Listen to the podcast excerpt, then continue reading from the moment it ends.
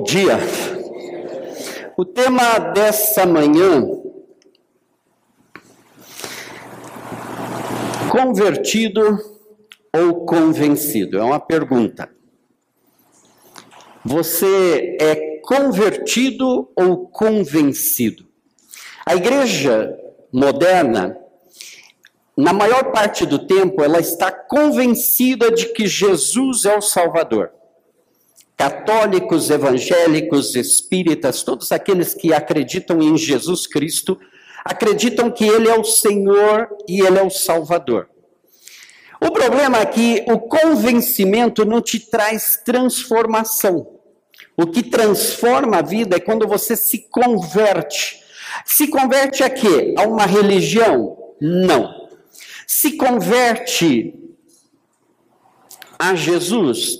Também não. A Bíblia não fala para você se converter a Jesus.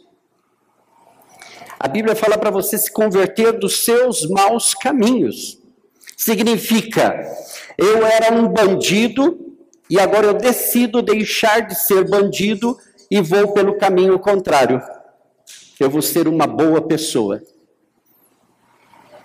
E nós colocamos a culpa no diabo e em Deus, e a gente gosta de transferir os nossos a nossa responsabilidade, aquilo que é nossa decisão para Deus. E aí quando dá errado, foi o diabo. Deus, o Senhor não me ouviu. Como se nós tivéssemos a capacidade de ensinar a Deus e dar-lhe a ele sabedoria. É dele que recebemos, nós não damos, nós recebemos dele. Mas há coisas que somos nós que temos que dar a Deus. Por exemplo, nós oramos muito e a gente sempre está pedindo coisas para Deus. E Deus, na verdade, não quer escutar os teus pedidos de oração. Deus quer escutar o teu coração. Que são duas coisas muito distintas. Porque você pode estar, Senhor, dá-me isso, dá-me aquilo, porque eu quero, porque eu quero. Mas por que você quer isso? Porque você viu o vizinho, você ficou com inveja do vizinho, você quer um carro melhor do que o dele, você quer uma casa melhor que a dele, você quer fazer a faculdade e você quer ganhar, e você, você quer. Você está pedindo com um objetivo errado.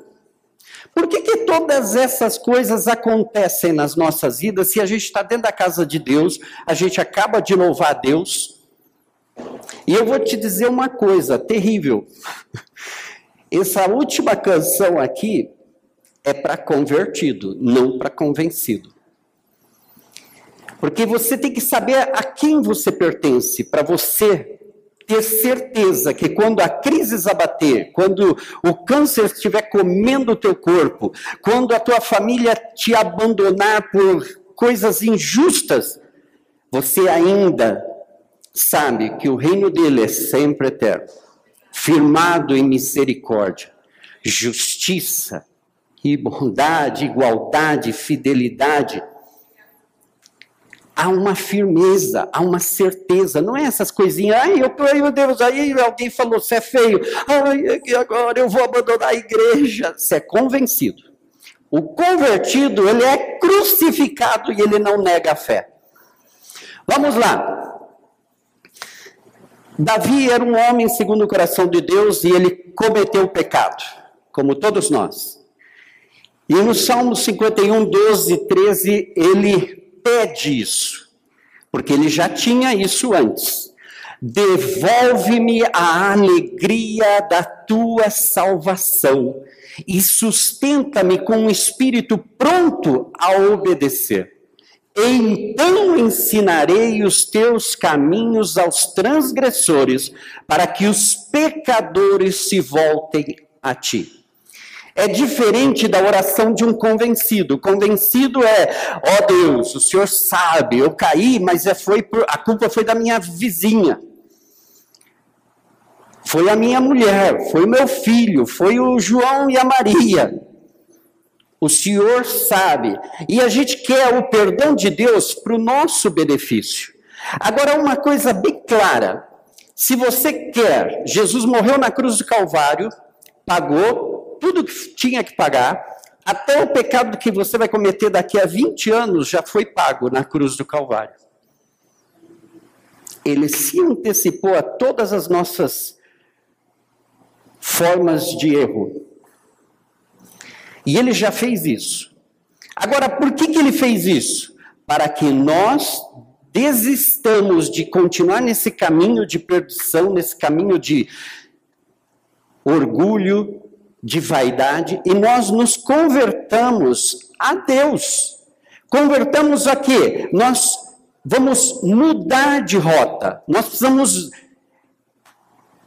tomar o nosso GPS espiritual e começar a tomar um rumo novo, porque senão a maioria de nós perece dentro da casa de Deus por não ter ao Espírito Santo que não vem sobre nós para que a gente tenha um chilique, nem para que você veja um milagre.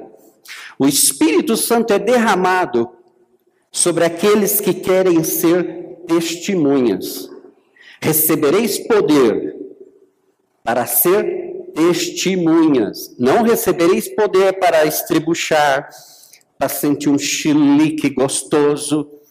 Tudo isso é bom, é maravilhoso. Eu amo a presença de Deus e não vejo a hora de que a gente, os nossos cultos, na hora da adoração, da palavra, nós realmente, a gente possa flutuar de tanta bênção de Deus, de tanta presença de Deus. Mas se nós tivermos tudo isso e não sairmos para fora, a gente não está fazendo nada de bom. Todo mundo aqui, principalmente músico, conhece Bethel Church. Numa cidade miudinha, onde a igreja é maior que a cidade. Mas curiosamente, quando você sabe as notícias dele, desde o pastor até o recém-convertido, todos eles estão nas ruas. Eles vão no McDonald's evangelizar. Eles vão cortar o cabelo, estão evangelizando. Eles vão na feira, estão evangelizando. Eles vão no mercado, estão evangelizando. Aonde eles vão, eles são testemunhas. Eles veem um doente, impõem as mãos e oram pela cura. Eles veem alguém precisando de ajuda, eles vão lá e ajudam. São convertidos. Nós somos muitas vezes convencidos, a gente sabe que isso é bom e a gente aceita que é bom, só que nós não temos a atitude de alguém que decidiu mudar de caminho. Você sabe quando foi o momento da sua conversão a Deus?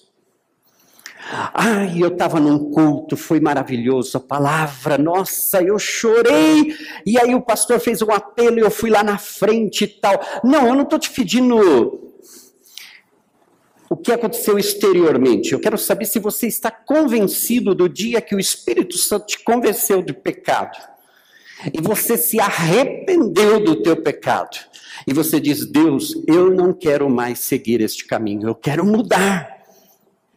Você se lembra disso? Porque a gente se lembra, ai, o pastor, o apóstolo famoso de tal, ele colocou as mãos, e ai, quando ele colocou as mãos, eu senti. Tudo isso é balela, porque isso não muda a nossa vida, isso é para convencidos. Convertidos é aquele, eu ouvi a palavra, e descobri pela palavra que eu estava indo pelo caminho errado e tomei uma decisão de mudar o meu caminho e ir pelo caminho que Deus deu para mim. Você se lembra o porquê decidiu se voltar para Deus? Não é verdade que hoje nas igrejas, a maioria que vai para a igreja é porque tem problema? Até tem um ditado evangélico que não tem nada de evangélico. Se não é pelo amor, é pela dor. Se não é pela dor, é pelo amor. Gente, a gente, isso são costumes nossos. A Bíblia não afirma que Deus vai te mandar um raio para que você aceite o amor dele. A Bíblia diz que Deus amou o mundo de tal maneira que deu o seu filho unigênito para que todo aquele que nele crê.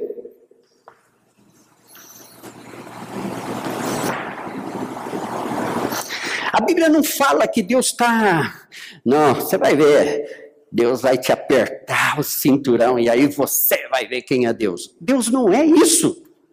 E por nós termos esses conceitos, é por isso que a gente fica muito, muita gente fica mudando de igreja e não acontece nada. vai de um para outro e vai e fica. Por quê? Porque não, a igreja não te salva. Pastor, por mais ungido que seja, não te salva e não muda a vida. Você pode fazer todos os cursos do mundo, não vai mudar a tua vida até o dia que você decida mudar o rumo da tua vida. Olha o que Paulo diz Atos 26, está no capítulo 20 e no capítulo 26. Preguei em primeiro lugar aos que estavam em Damasco, depois aos que estavam em Jerusalém e em toda a Judéia, e também aos gentios, dizendo que se arrependessem e se voltassem para Deus, praticando obras que mostrassem o seu arrependimento. Que diferença do evangelismo do século 21, né? Hoje o evangelismo, a gente, é, a gente faz uns cultos bem modernos, chiquérrimos, confortáveis. A gente precisa criar um ambiente para que as pessoas se convençam de que Cristo é bom. Na época da igreja primitiva, a mensagem era para que se arrependessem e se voltassem para Deus. Hoje a gente fala assim, ó, vai lá na minha igreja porque a cadeira lá é legal, tem ar condicionado, o louvor é uma bênção, nossa, a palavra é gostosa. Não, vai lá e tem um cafezinho na cozinha. Esse, infelizmente, é o evangelismo que nós estamos realizando hoje na igreja. Quando na verdade antes era, olha, cara, você está indo mal, sabe o que você precisa? Muda o teu caminho. Arrependa-se, porque você está tomando as coisas por um caminho errado. E se você continuar nesse caminho, você vai morrer e não vai alcançar as metas. Você quer uma vida transformada? Você quer uma família transformada? Você quer que você seja transformado? Mude de caminho. A gente não está acostumado muito a escutar esse tipo de coisa, mas está na palavra. Hoje você se considera um praticante de boas obras? O que, que te falta para agir de acordo com a tua fé? Se eu nem levantem a mão e nem falem amém. Se eu perguntar, quem crê em Deus? Todo mundo crê em Deus. Vai na feira e fala, quem crê em Deus? A maioria levanta a mão.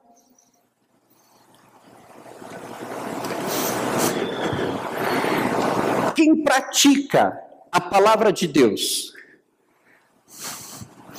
Aí às vezes nem na igreja se levanta as mãos. Porque nem na igreja estamos praticando a palavra. Então, como que a gente quer mudar de vida? Como que a gente quer transformar? Quando a mensagem era arrependam-se, voltem-se para Deus e pratiquem obras que mostrem o seu arrependimento. Como você vai convencer a tua família que te conhece dos pés às cabeças, às vezes a gente se converte, a gente vai, eu fiz essa besteira. Chega em casa e fala assim: gente, eu me converti, agora eu sou de Jesus. Só que eu continuei sendo o mesmo canalha de antes. Eles olharam e falavam: ele falou que se converteu, mas não se converteu com isso nenhum, porque ele continua o mesmo pilantra. Ele mudou a vida dele, ele continua ranzins, ele continua xingando, ele continua fazendo as coisas do jeito de antes. Mas a palavra, não, eu me converti. Eu, agora eu sou de Jesus. Jesus é meu Senhor e Salvador. E ainda com a Bíblia assim. Para a honra e glória do Senhor. Não é isso que muda. Sabe quando a minha família começou a perceber? Quando eu fechei a boca e comecei a praticar obras que mostrassem o meu arrependimento. Aí o dia que eles me xingaram, eu os amei. E eles ficaram chocados com isso, porque eles estavam acostumados que eu xingava duas vezes mais. Se alguém pisava no meu pé, eu ia lá e pisava com vontade no pé do outro. Eu sempre tinha uma resposta para tudo. Eu sempre sabia de tudo. Hoje, quando eles me fazem pergunta, eu falo, não sei. Mas você conhece. Sim, mas eu não sei tudo. Eu tenho que aprender também. Então, o que, que, muda na nossa vida? A gente precisa começar a praticar. Sabe, nós estamos num ano especial em que o Espírito está falando com a igreja. E sabe, eu, eu fico relutando muitas vezes aqui no aprisco, porque a gente é, se emociona. Essa semana começou o Domus, começou o discipulado, e, e, e é legal. Só que tem hora que eu vejo assim, que eu fico como um disco fura, né, que está ali o tempo todo, olha aqui o Senhor, o Senhor. E tem gente que olha para mim e fala assim: nossa, ele fala, parece que ele está viajando na maionese, porque ele, ele fala de uns negócios que não, parece que não é realidade para mim. Ele está falando de presença, de um treco aí que não é. Eu, não, eu acho que Deus não é isso. E sabe qual é a dificuldade? É isso, porque nós temos convertidos e convencidos. O convencido, você pode falar que Deus é fantástico. Ele acha aquilo ótimo. Palavra boa, hein? Isso aí é de Deus mesmo. Mas ele não vai tomar nenhuma atitude para mudar. O convertido, ele ouve a palavra, ele se arrepende quando a palavra está dizendo que ele está mal, ele se alegra quando a palavra mostra de que ele está no caminho certo, e ele toma atitudes, porque a palavra é a direção dele. A palavra, gente, não é para a gente ficar ouvindo sermões. Hoje a moda é do YouTube, a gente gosta de ouvir muitas mensagens, mas a mensagem, quando você ouve, é o que dessa mensagem de uma hora eu vou obedecer. O que, que eu estou disposto a fazer de tudo isso que foi falado, a que eu vou começar a praticar nesta semana. Domingo passado, eu não sei se vocês se lembram da palavra do pastor. E eu estou vivendo um momento bom, não porque tudo está perfeito, mas eu estou vivendo um momento de graça de Deus. E aí eu saí daqui, desci para minha casa, fiquei lá com a minha família, tive uma tarde maravilhosa com eles e voltando para cá, o Senhor me falou assim, claramente: Maurício, deixa de complicar a tua vida. Renda-se a mim. Mas você já é o pastor, você prega a palavra. Mas às vezes a gente se complica porque a gente põe tantas regrinhas. Eu tenho um quadro no quarto cheio de papelzinho com nome, com coisas assim, eu direciono e Quase como pega uma régua e fala: Ó, oh, Espírito Santo aqui, o senhor vai fazer assim, assim, assim, assim. E Deus falou: renda-se. Aí aquilo me chamou a atenção e com a palavra que o pastor tinha dado, eu falei: Deus, eu preciso voltar aquele Maurício lá que estava na Bolívia, que foi e que não sabia nada, mas que vivia na fé, que desfrutava, que via os milagres acontecendo, não porque estava atrás do milagre, mas simplesmente porque cria naquilo que Jesus falava. Eu já tinha um plano de mudar os meus horários, que são meio complicados e, ok, segunda-feira eu vou mudar os meus horários, vou fazer um, um, um pouco diferente. Levantei cedo, eu tinha algumas coisas para fazer em São Paulo.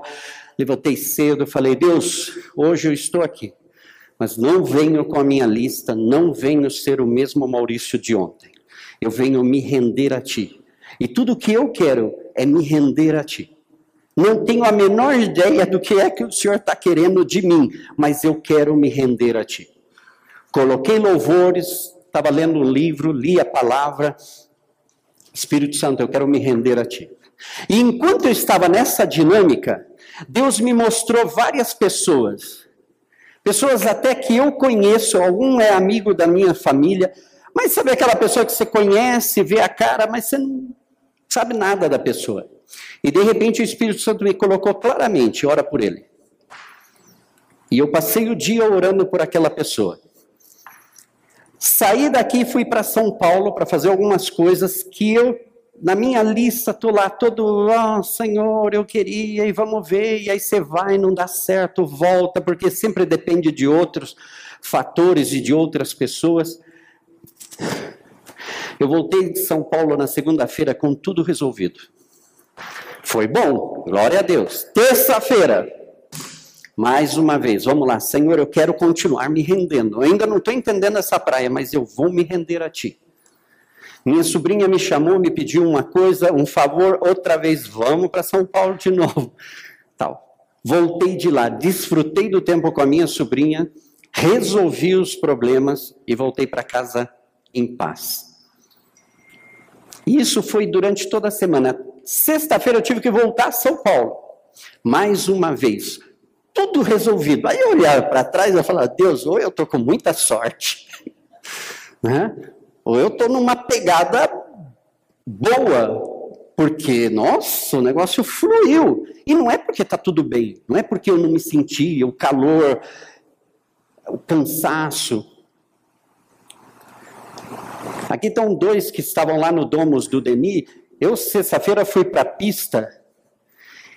E quando eu peguei o carro para ir com o Denis para a casa dele, eu não abria a boca. E os meninos ficam assim, né? O pastor tá bravo? O que, que tá? Eu estava morrendo de sono, cansado. Mas foi bom para mim. Eu tive uma semana maravilhosa. Por quê?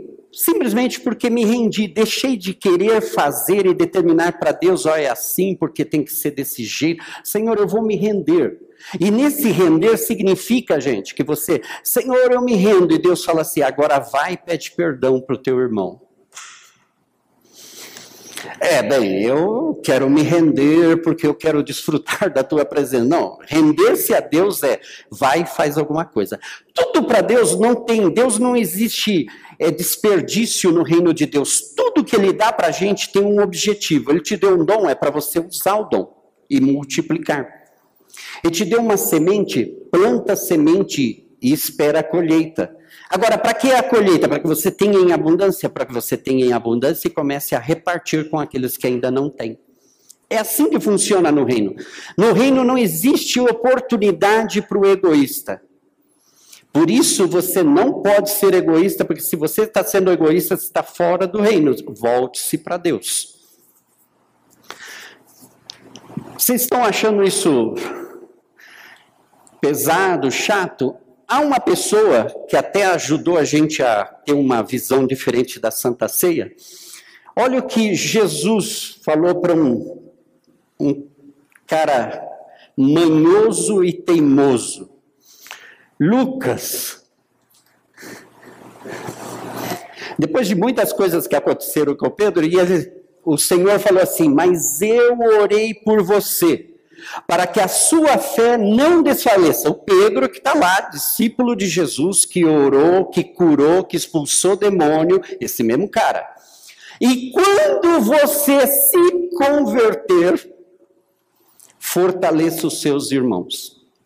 Pode alguém estar na igreja fazendo as coisas de Deus, fazendo as coisas da igreja, convencido de que é de Deus e ainda não estar convertido a Deus? Então, isso é para chamar a nossa atenção. Será que eu não estou somente convencido? Não, eu gosto de Deus. Eu prefiro Deus do que o diabo.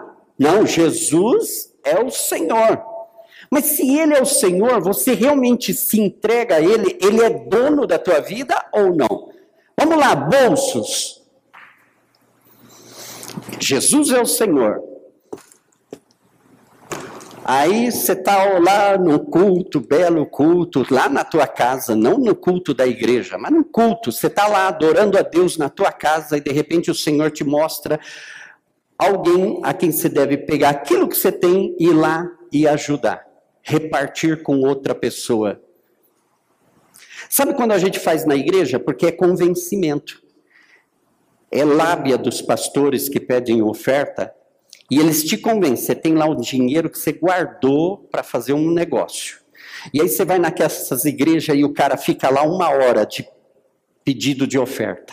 Você tem que dar, pega o dinheiro que você tem aí na carteira e faz essa oferta de fé e tal. Ele te convence a dar. Aí você volta para casa, não acontece nada. Eu já vi pessoas que deram tudo, até o dinheiro da passagem, tiveram que caminhar quilômetros a pé, pensando que iam achar dinheiro no caminho e não acharam o dinheiro, tiveram que tirar o sapato e chegar em casa com os pés inchados. Por quê? Porque foram convencidos por alguma coisa, mas não estão convertidos. O convertido, quando o Espírito te lança esse tipo de palavra, você tem a plena convicção que ao dar, você vai receber.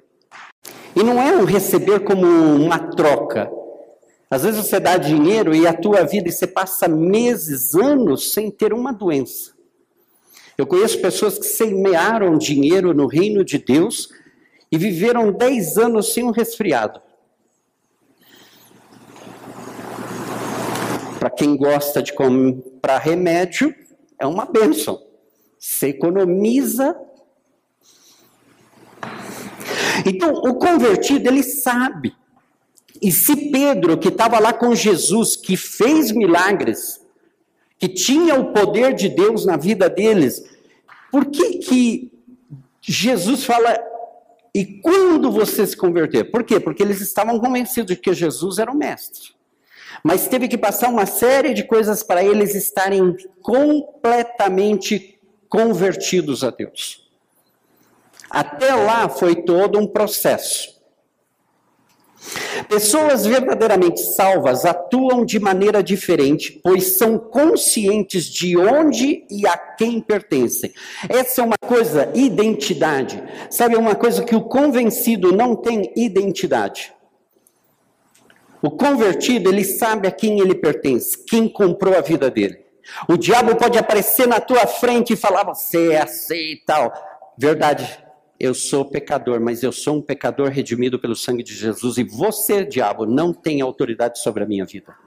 Isso é identidade. Você precisa sentir o negócio, você precisa fazer uma oração especial para falar isso. Você fala porque você está convertido. Você sabe o caminho que você decidiu trilhar. É diferente do convencido. Não, as igrejas estão cheias, a gente canta que Deus é poderoso. Deus não é poderoso na segunda-feira. Quando você vai para o trabalho, parece que Deus perde o poder dele. Por quê? Porque você se convence no culto, com música, com palavras, de que Deus é poderoso, mas você só se convence. Porque se você estivesse convertido com essa palavra, segunda-feira ia ser o melhor dia da tua vida. E isso depende de nós, não depende da sociedade. Não é o dia que decide como que tem que ser, sou eu que decido como que o dia vai ser. Você levanta e abençoa. Você declara as bênçãos de Deus para o teu dia. Você declara que realmente o teu dia, por mais que você tenha uma consulta no médico esperando o pior diagnóstico da tua vida, e você Senhor, eu quero abençoar. Esse dia vai ser bênção. Eu vou receber as notícias e vou aceitá-las, porque sei que nada de ti é mal para mim. Até aquilo que parece mal aos meus olhos diante de ti, vindo de ti, com a tua permissão, vai ser bênção na minha vida. Alguma coisa o Senhor tem, o Senhor tem um plano e o Senhor não muda. O convertido é isso. Então, as nossas segundonas podem ser segundas maravilhosas. A semana pode ser maravilhosa, o mês pode ser maravilhoso, o ano pode ser mar maravilhoso. Por quê? Porque Deus quer? Não. Porque eu decido se eu quero que Deus interfira na minha vida ou não. Aí, é convencido ou convertido? Você tem essa mesma segurança, essa segurança da pessoa salva? Porque eu vejo muitos crentes hoje em dia assim, qualquer coisa.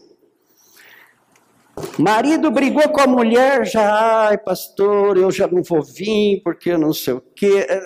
Já repararam que as nossas desculpas sempre tem alguém para culpar? Por que, que, você não veio? É porque a minha mulher, é porque o meu marido, porque meu filho, porque a, a vizinha, porque o clima, porque choveu, porque nevou, porque fez calor, porque o ônibus, porque o Uber. Tudo tem um motivo. Por quê? Porque nós não estamos realmente vivendo essa transformação. Porque a pessoa que é convertida, gente, tem gente que se converte e a, e a perspectiva da conversão dele é a morte. Eu tinha frequentado a igreja, já era membro batizado de uma igreja e me desviei, porque eu não era, eu era convencido. Aí quando apertou o sapato, eu caí fora. E fiquei três anos vivendo do jeito que eu queria. Três anos depois, eu de verdade conheci a Jesus e aí eu me converti. Só que, em vista das experiências negativas que eu tinha tido, eu fui na casa do meu primeiro pastor e falei com ele, né? Falei, pastor, e agora? Agora meus pais vão, possivelmente, vão me pôr para fora. E eu pensando que o meu pastor ia falar alguma coisa assim carinhosa, e o meu pastor, justo naquela semana, o meu pastor tinha conhecido um garoto do Marrocos, que é um país muçulmano, e olha o que meu pastor me disse. Eu que queria, né? Tipo, não, o Senhor será é contigo, vamos orar e os teus pais vão se converter agora. E meu pastor falou o seguinte: ó, oh, Maurício, lembra do garoto do Marrocos da semana passada? Ele estava refugiado aqui no Brasil, por quê? Porque no dia que ele se converteu, pela lei do Marrocos, a família coloca ele para fora. Ninguém pode dar um copo d'água para ele. Ele perde todos os direitos legais, perde os documentos, porque ele aceitou a Cristo como Senhor e Salvador. Depois que o meu pastor falou, ele falou: Maurício, se os teus pais te colocarem para fora, você tem dinheiro, você trabalha, você tem condições financeiras, você não, não vai perder o teu passaporte, não vai perder o teu RG, você não vai perder a tua conta no banco, você vai continuar vivendo. Vai ser um momento triste? Vai. Mas olha o outro garoto. A comparação dele, você está no paraíso. E realmente eu detestei essa conversa com o meu primeiro pastor. Voltei para casa frustrado, né? Deus, né? Eu pensei que tinha. É a nossa, o nosso conceito. Por isso, eu, eu quero que, desde agora em diante, principalmente o pessoal que está no discipulado, a coisa é muito isso. Você quer seguir a Jesus? Você quer realmente ser transformado? Porque todo mundo, eu, eu quero, eu quero, eu quero. Aí, ok. Bom, agora você está fazendo errado. Você vai ter que ir para o caminho certo aí não, é bom, não é bem assim, é que o Espírito, o Senhor me conhece. Sim, o Senhor te conhece, mas você precisa conhecer a palavra dele e obedecer a palavra, se você quer mudar de vida. Atos 3,19, olha o que diz. Arrependam-se, pois, e voltem-se para Deus, para que os seus pecados sejam cancelados Mateus 3,8: deem fruto que mostre o arrependimento. Isso não está sendo pregado nas igrejas nos dias de hoje. Nós precisamos ser cristãos que deem fruto de que somos arrependidos, porque o vizinho às vezes ainda não viu o teu arrependimento. O vizinho continua achando que você é uma daquelas pessoas chatas, ignorantes. Por quê? Porque você continua do mesmo jeito que você era antes. Você não mudou de vida. Você não está dando mostras de que você realmente mudou de caminho. Que você decidiu ir por outro caminho. O mundo inteiro está indo apedrejando e você está perdoando. O mundo todo está xingando, está reclamando e você está louvando. O mundo todo quer matar todo mundo e você quer salvar todo mundo. Por quê? Porque você se voltou para Deus. E você aceitou que os teus pecados já foram perdoados. Você precisa nem, ah, sabe, aceitar Jesus e aceitar, Senhor, eu aceito que o Senhor já me perdoou. Você precisa ficar implorando, Jesus, por favor, pela misericórdia, me perdoa. Ele já te perdoou. Por que, que você está implorando uma coisa que ele já te deu antes que você pedisse? Aceita o perdão.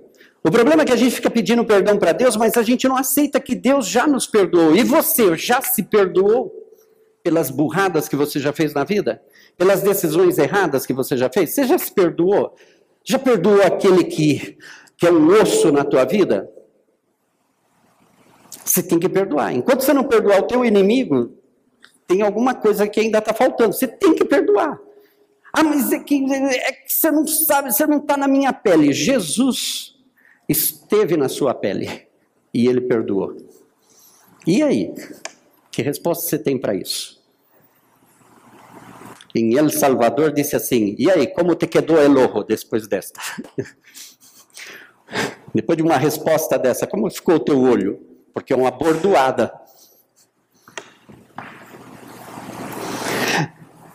Quando você realiza uma atividade da igreja, acredita que está agindo para Deus ou querendo agradar aos demais visando uma recompensa? Isso aqui é importante para o nosso aprisco agora, nesse ano que tem discipulado o Raízes, com os três cursos fluindo e mais algumas outras atividades que vão ser geradas através disso.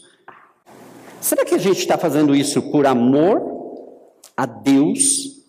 Por convertidos a Deus, porque decidimos seguir o caminho de Deus, ou estamos fazendo isso numa barganha espiritual com Deus? Ó oh, Deus, eu vou fazer lá, já até falei com o pastor Rogério, conta comigo, porque se, Senhor, ó, o Senhor vê que eu estou lá, eu vou ajudar na igreja, mas Senhor, não esquece de me abençoar lá fora. É barganha. Senhor, eu vou te ajudar e ajudar o teu povo, ainda que o Senhor não me dê nada.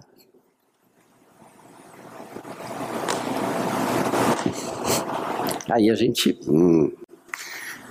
Gente, você pode fazer essa oração, sabe por quê? Porque Deus já te recompensou com toda sorte de bênçãos nas regiões celestiais. Não vai te faltar nada, ainda que você não peça, não te falta nada, porque Ele já te abençoou. Nós somos abençoados, nós precisamos entender isso e deixar de querer ser abençoados porque eu carreguei uma cruz, porque eu ajudei o vizinho e agora, Jesus, agora essa semana eu fui no culto, eu ouvi o sermão, eu até participei do louvor, agora essa semana vai ser abençoada. Não, essa semana vai ser abençoada porque ele já me abençoou. As bênçãos já são minhas. Agora, por que, que elas não chegam a nós? Porque nós não estamos convertidos no caminho aonde elas fluem. A gente está convencido de que as bênçãos são nossas, mas nós não estamos convertidos. Quer um exemplo bobo? O crente moderno, ele vai na igreja e ora assim: Não, Senhor, prova para o meu vizinho que o Senhor é o meu Deus.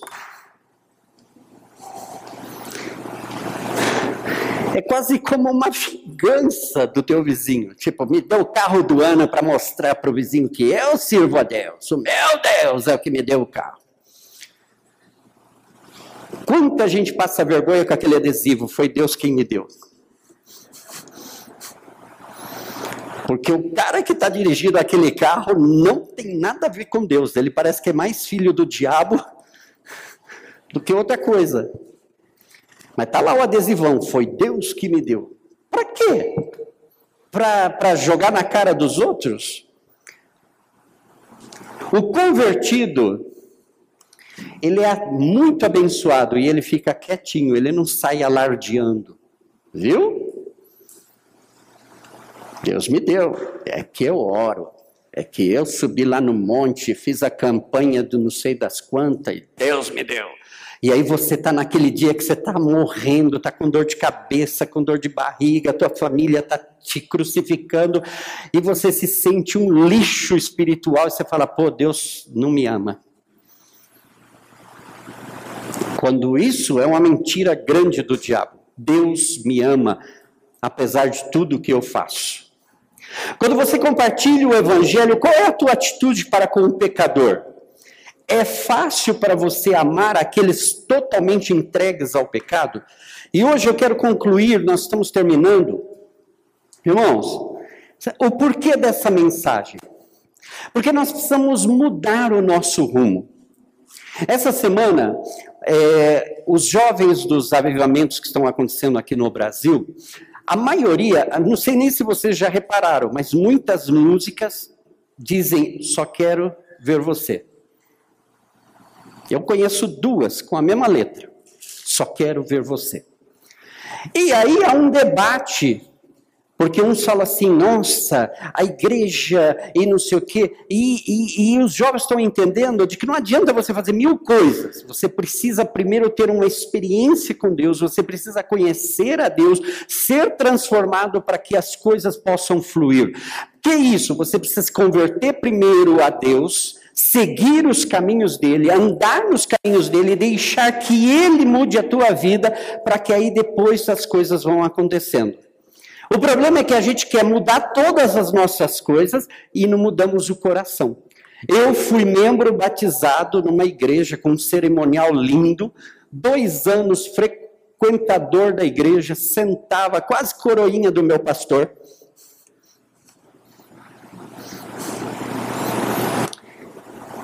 Quando eu fui para a igreja, eu me convenci de que Jesus era o caminho. Eu peguei tudo, eu tinha uma vida de adolescente da época, Joguei fora minhas roupas, mudei de roupa, joguei os discos, me arrependi dois anos depois. Fiz a, a, limpeza, porque era o que, na época, era o que falava.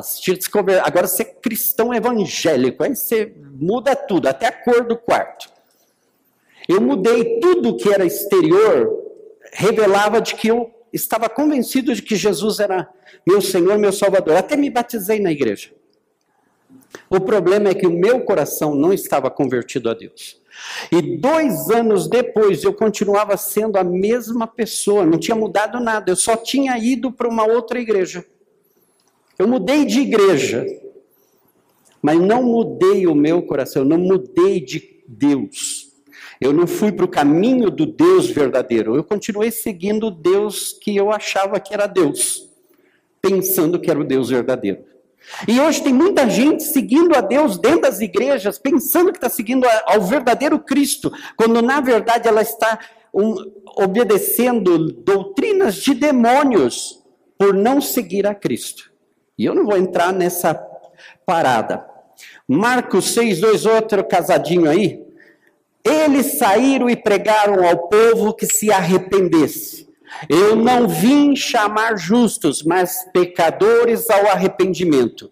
Sabe por que nós não estamos evangelizando da forma coerente? Por quê? Porque a gente tem o, a, o olhar de que nós somos melhores do que aqueles que estão lá fora. Hoje é carnaval. E nós estamos no. Não, eu não fui para a avenida, eu estou lá no culto, eu sou crente. Você não é melhor do cara que está lá na escola de samba hoje pecando, porque você também é um pecador. E da mesma forma como Jesus morreu na cruz pelos teus pecados, morreu pelos pecados deles também. Eles só não entenderam ainda. A ficha ainda não caiu, mas é a mesma história. Então o que, que eu preciso fazer, pastor? Precisa tomar consciência se você está convertido ou não e começar, volte-se para o caminho de Deus. Que caminho de Deus? Crente convencido. Quer provar um? Bíblia, jejum e oração. Você fala isso para uma pessoa que ela é convencida, é uma dor de cabeça para ela. Fala para um convertido, ele corre atrás para aprender. É diferente. 2 de Coríntios 3,16 e Atos. Mas quando alguém se converte ao Senhor, o véu é retirado. É o que está faltando lá para os caras que estão lá na passarela agora. O véu precisa ser retirado. Mas como esse véu vai ser retirado se nós que já o véu foi retirado, de alguns, nós não saímos para proclamar a Cristo? Não hoje, no dia do carnaval, mas amanhã, na segunda, na, depois do feriado, quando a gente volta para a escola, para o trabalho, para o dia a dia, nós precisamos ajudar que o véu seja retirado do mundo que está cego pelo maligno, nós precisamos levar a luz do evangelho para que eles entendam. E fazer isso com amor, não com 38 apontando. Portanto, julgo que não devemos pôr dificuldades aos gentios que estão se convertendo a Deus. Isso, meus irmãos, nós precisamos entender de que as pessoas, elas têm, cada uma tem um processo, e a gente quer meter Bíblia goela abaixo, a gente quer converter os outros quando nós mesmos ainda não estamos totalmente convertidos. Nós queremos que os outros façam aquilo que nós não estamos fazendo. E nós precisamos tomar um rumo na nossa vida, por quê? Porque esse é um ano primordial. É, Deus pode fazer uma mudança radical nas nossas vidas, e eu espero, pela fé, de que Deus mude a aldeia da serra. Ai, como? Vai todo mundo se converter, todo mundo vai para a igreja. Não, não é bem assim. O que precisa é que aqueles que se dizem cristãos sejam convertidos, que em cada condomínio, em cada prédio, em cada trabalho, em cada loja, haja pessoas que irradiem a luz do Evangelho. Para que aqueles que estão nas trevas comecem a ser atraídos à luz. Para que comecem a enxergar, para que sejam convertidos, para que o véu seja retirado deles e eles se convençam. Por isso, hoje eu quero te dar uma palavra. Eu não gosto muito desse, dessas coisas, diga para o teu irmão, faz isso, faz aquilo e tal. Mas sabe o que? Diga para o teu irmão que está aí do teu lado, aquela pessoa amada tua, não atrapalhe. Sabe? Não atrapalhe a conversão dos outros. Se o teu vizinho é macumbeiro, espírita, ele é bruxo, mas ele está lendo a Bíblia, não atrapalhe. Deixa Deus trabalhar com o coração dele. Não vai lá agora e não, agora você precisa ir lá para a igreja. Se você não for no aprisco escutar o sermão do meu pastor, você não está no caminho certo. Deixa Deus trabalhar. Ora com ele, lê a Bíblia com ele. Nós somos muito tontos para essas coisas. O Yongcho, a igreja da Coreia que mais cresce, que é numerosa, tal, eles têm células. Sabe como que é as células na Coreia do Sul? Tem célula de madrugada, tem célula na farmácia, tem célula no mercado, no hospital, nas escolas, tem célula no horário que as pessoas estão. E o coreano, ele fuma muito. Até o cristão fuma. Aí, as células lá é assim: eles convidam os vizinhos para células e os vizinhos, a primeira é aquele constrangimento, porque está com o cigarro na boca. E o cara da casa fala: Não, nós temos vários cinzeiros aqui, pode vir. E eu conheço testemunhos de células onde a fumaça não era da glória de Deus, era só aquele, aquela fumaça de um monte de gente fumando dentro de uma sala. Vocês imaginam, né? Mas por que, que essa igreja cresce? Por que, que essa igreja, por que, que as pessoas se acercam a Jesus? Porque elas vêm do jeito que elas são. E elas são aceitas do jeito que elas são. E o Espírito Santo começa a tocar no coração delas. Daqui a pouco elas começam a deixar o cigarro, elas começam a se converter dos seus maus caminhos e começam a ir para Deus. Aquela igreja está crescendo por quê? Porque eles não, eles seguem esse último versículo, eles não estão interrompendo, eles não estão atrapalhando a conversão. Porque esse é o problema. Eu já fui um instrumento do diabo na conversão de uma pessoa que eu conhecia e eu quis meter o evangelho goela abaixo. Essa pessoa até hoje não aceitou Jesus. Até hoje, de todas as pessoas que se relacionam comigo, é uma que literalmente nunca se rendeu a Deus. Foi a que eu mais evangelizei. Em um ano eu comprei cinco Bíblias, para vocês terem uma ideia. Quase não quis ajudar o Espírito Santo. Só que eu cheguei atrapalhando.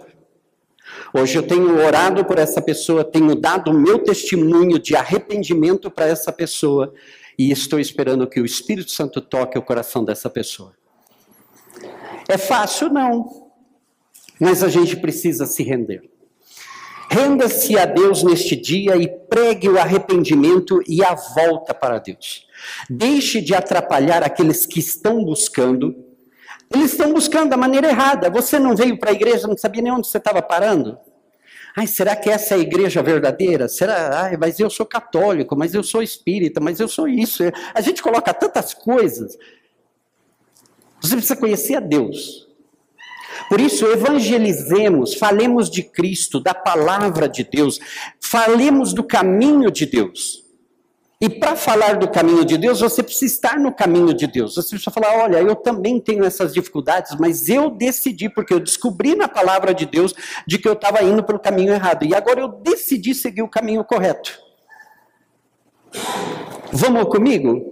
Eu te ajudo, você me ajuda. E a gente chega lá juntos. Fica mais fácil, principalmente com família. Então, deixe de atrapalhar a tua família, deixe de atrapalhar os teus amigos, deixe de atrapalhar o Espírito Santo e seja, renda-se ao Espírito Santo e deixe o Espírito Santo usar a tua vida para abençoar este mundo. Alguém foi usado para nos abençoar, para chegar até nós a palavra. Alguém foi usado orando por nós, alguém foi usado falando conosco, alguém foi usado para nos amar e mostrar que Deus nos ama. Sejamos nós agora os portadores das boas notícias.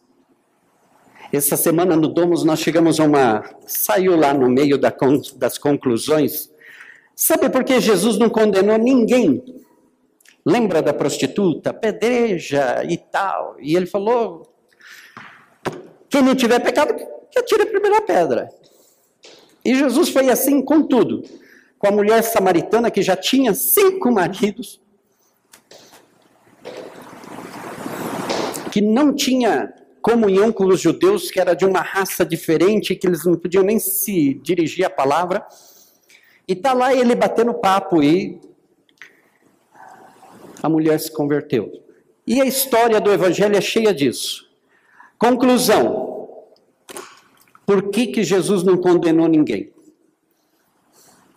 Porque Jesus sabia que uns dias depois ele ia morrer na cruz para lavar toda a humanidade, todos os seus pecados. Para que, ele ia condenar alguém que ele já estava predisposto a salvar?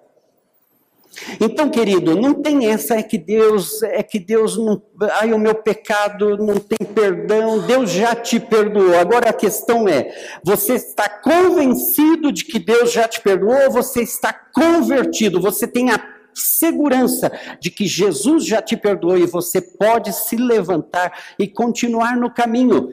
A igreja, por que, que chamava? Eles chamavam um caminho, é a igreja no caminho. Nós estamos seguindo um caminho, nós entramos num caminho para descobrir que Jesus é este caminho. E no meio tem a verdade, que Jesus é a verdade. E no final tem a vida, a vida em abundância que Paulo vai, agora já não vivo eu, mas Cristo vive em mim. Por quê? Porque nós estamos num caminho. Talvez eu esteja convertido em várias áreas da minha vida, mas há outras áreas que eu preciso me converter, porque eu estou apenas convencido. O convertido, ele irradia a salvação. O convencido, ele fala muito da salvação, mas ele não transmite nada de salvação. Ele parece que está mais perdido do que aquele a quem ele está falando. Nós precisamos mudar a nossa maneira de ver as coisas. Nós precisamos pedir ao Espírito Santo, Senhor, que áreas da minha vida faltam ser completamente entregues a Ti? Talvez eu, eu te receba, eu te aceito, eu te bajulo, eu te elogio, mas eu não deixo o Senhor entrar no meu quarto.